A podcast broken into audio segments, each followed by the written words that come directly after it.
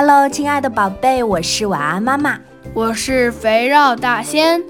哈哈，我们最近呢发现网上啊有一座我们家附近的服务区变成了网红服务区，它就是方帽山恐龙主题服务区。以前呢从那里经过也不觉得它有什么特别之处，只觉得小朋友很喜欢，但是没想到。它突然变成网红了，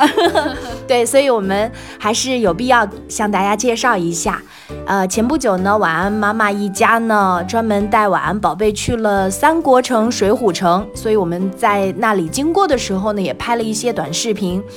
我没想到，还这次刚好用上了，派上用场了。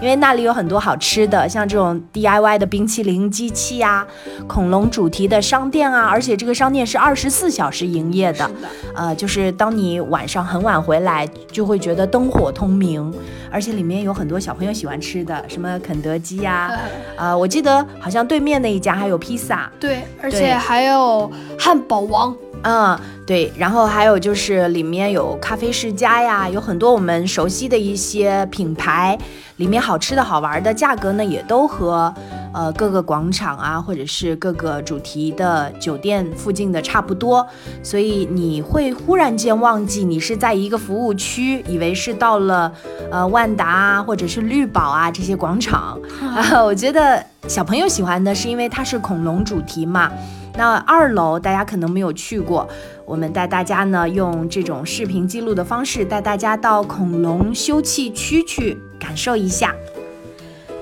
大家可以看到恐龙呢，这里都是非常非常的逼真啊，对，有点常州恐龙园的那个味道。嗯，然后进去之后，你从那儿经过，发现有的恐龙突然间还会叫起来，吓你一大跳。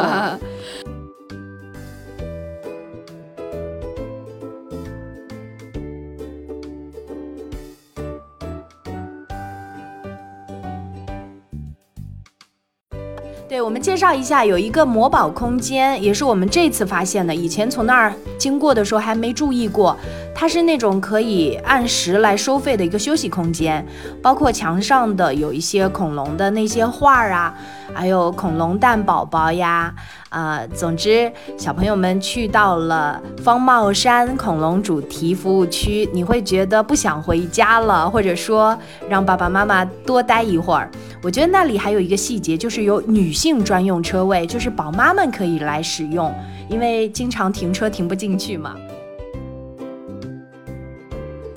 好啦，今天就为大家介绍到这里吧，欢迎小朋友们来江苏旅行。